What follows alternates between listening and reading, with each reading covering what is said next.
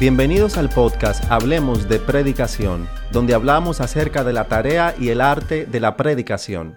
Si no has escuchado los episodios anteriores, te invito a hacerlo y también a compartirlos.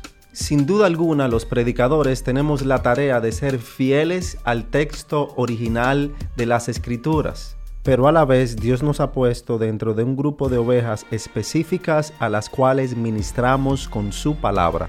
Y es por eso que es sumamente importante pensar en la audiencia contemporánea a la cual estamos ministrando a la hora de predicar. En este episodio me siento con el pastor Félix Cabrera de Puerto Rico para hablar acerca de la importancia de tener en cuenta nuestro contexto, no solamente a la hora de predicar, pero también a la hora de planificar la predicación dentro de la iglesia. Te invito a escuchar esto cuidadosamente y también a compartirlo.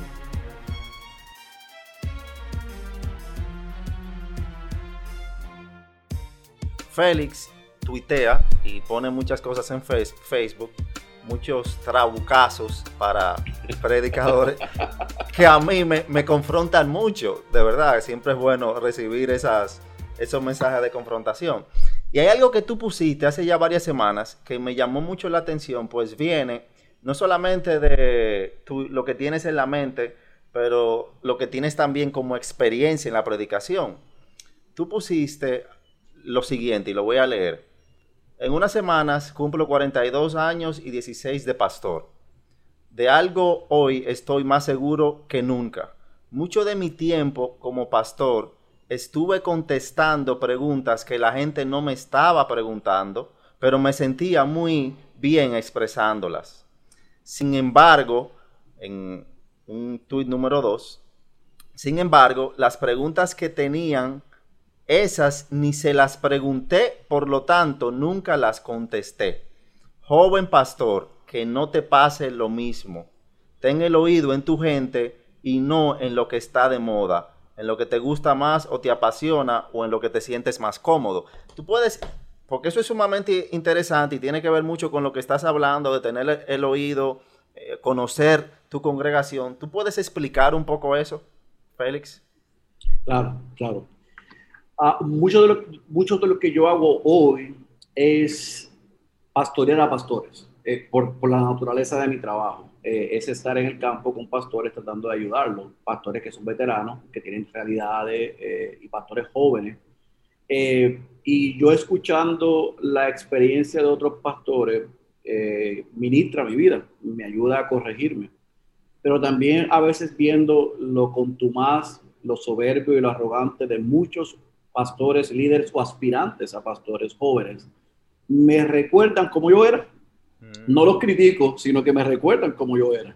Eh, y uno tiene, como dice nuestro amigo en común, el pastor Otto Sánchez, una generación que tiene, que sufre del síndrome del teólogo joven, mm. que creen que el seminario hace pastores, que los institutos de Calvino me hacen pastor, que una clase de predicación en Master o en Southern de Moller, MacArthur, Piper, Lawson, o leer a Spurgeon a Martin Lloyd Jones me hace predicador.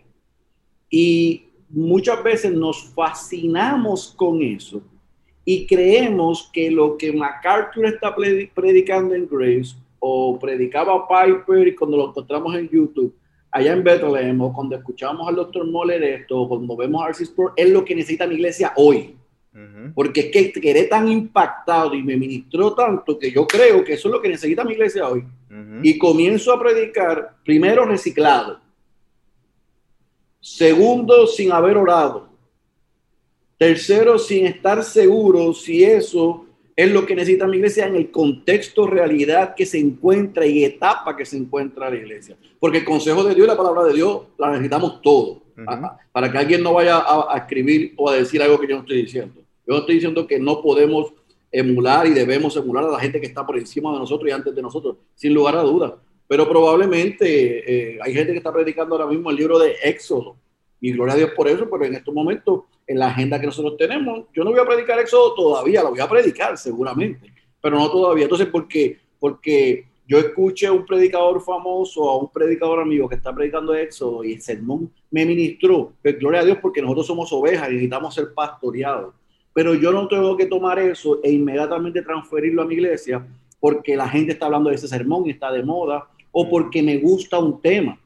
Nosotros tenemos muchos muchachos jóvenes que está, le encanta la escatología y cogen una serie eh, de tres meses hablando de todas las posturas eh, escatológicas el domingo, el día del Señor, en vez de estar predicando el texto, cogieron un tema, una, una doctrina y se fueron a darla por tres, por tres meses. Y tú los ves a ellos que están como peces en el agua, se sienten súper cómodos. Otros les encanta la historia del cristianismo y cogen, están seis meses, la mitad del año, hablando desde, eh, desde hecho hasta el día de hoy, en un domingo, el día del Señor donde vienen creyentes y no creyentes, pero no estamos predicando el consejo de Dios ni presentando el evangelio. Estamos dando casi historia, pero nos sentimos cómodas, incómodos. Y muchas veces en el inicio de mi ministerio, por yo padecer de ese síndrome, de que cosas me fascinaban, de que cosas me gustaban, o porque quería emular lo que hacían otros con un buen corazón y un buen motivo. Nadie está poniendo aquí en tela de juicio los motivos, pero no, no estaba siendo consciente de las realidades de la gente que el Señor me puso a pastorear. Juan Sánchez me dijo, sentado comiendo en mi casa hace unos años atrás, que me, me ha ayudado mucho. Félix, tú tienes que pastorear la iglesia que tienes, no la que quieres. Porque si no pastoreas la que tienes, vas a querer la que yo tengo. Y esa no es la que el Señor te mandó a pastorear a ti, esta. Esta tiene sus necesidades, sus retos, está en una etapa pasa tiempo con ellos, eh, sí calcula lo que vas a predicar basado en eso, pero el Señor te va a ir mostrando eh, eh, específicamente cómo alimentar esas ovejas, que probablemente es diferente a cómo yo estoy alimentándolas en etapa y en tiempo y en libros específicos en el momento en el que tú estás y en el momento que yo estoy. Y a eso fue lo que yo me referí en ese escrito. Si yo pudiese regresar a, yo voy a cumplir 16 años de pastor en varios meses. Al principio, yo te aseguro, Ángel, que yo no hubiera cometido tantas necedades como cometí. La falta de, consejo, eh, mi arrogancia intelectual, eh, el bullying que hice a los que, de donde yo salí, donde el Señor me sacó, a los que estaban ahí, en vez de tirar puentes y de bendecirlo, ayudarlo, conocía una verdad y esa verdad lo que decía es que lastimaba y ofendía a gente que yo quería alcanzar y que se me olvidaba dónde yo estaba. Y que Dios tuvo misericordia conmigo y me mostró su gracia, pues yo no la tengo con otros.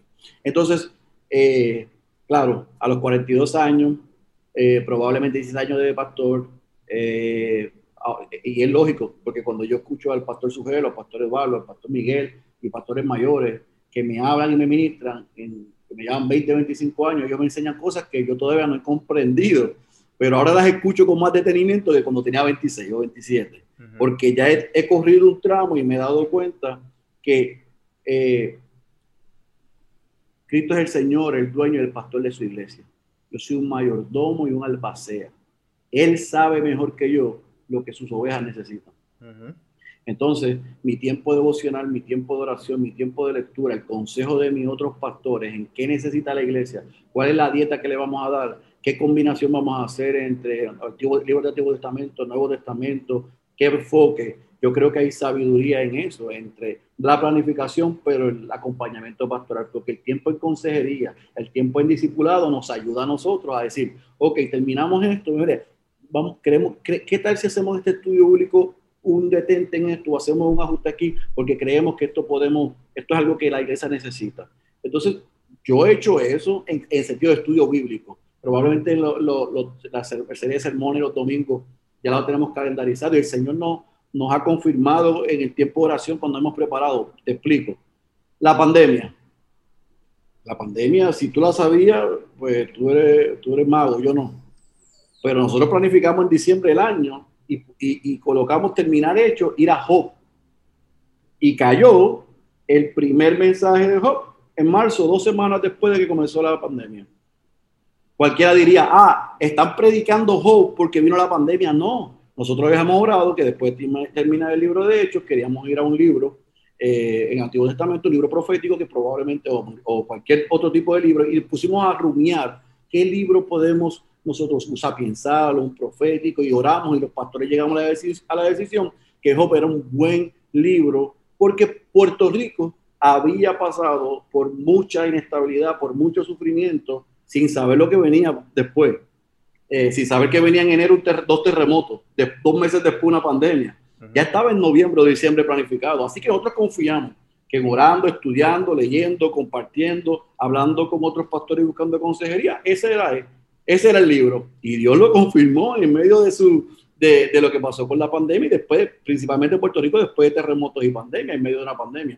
Entonces, a eso yo quizás es lo que me refiero. No sé si en mi gran y larga explicación contesté tu pregunta sobre el Facebook, pero es por eso. Excelente. Y yo tenía algunos más que quería preguntarte y compartir contigo, pero tal vez en otra ocasión lo hagamos.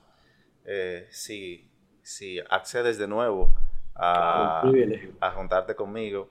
Pero de verdad, Félix, muchísimas gracias por todo lo que has dicho, porque has dado mucha información, sobre todo práctica de la experiencia, de los errores eh, que has cometido en el pasado y lo que has visto que es una forma más sabia de actuar. Yo creo que eso también hace falta mucho en nosotros como predicadores, el poder saber cuándo nos equivocamos, el poder admitir los errores que hacemos y tener un carácter más humilde sabiendo que no se trata de nosotros, sino se trata de Dios y de que Él sea glorificado dentro de su pueblo.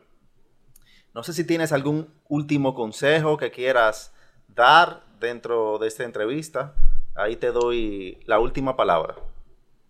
No, gracias primero por la oportunidad. Quizás mi, mi, mi consejo al que nos escucha, sin importar la etapa que estás, un plantador, va a comenzar comenzando, llega un poco de tiempo, un pastor que está revitalizando, un pastor con experiencia. Mi hermano, no te compares. El Señor que te llamó, que te salvó, te llamó y te va a capacitar y te va a dar lo que tú necesitas. Yo alabo al Señor por la generación que está encima de mí, porque ha bendecido mi vida. Pero yo sé que yo no soy Sujel Michelén. Yo creo que nadie lo va a hacer, pero no creo que soy Sujel Michelén. Yo no soy Miguel Núñez. Yo no soy ninguno de esos predicadores pero Dios lo que bendice es su palabra. Usa a los instrumentos.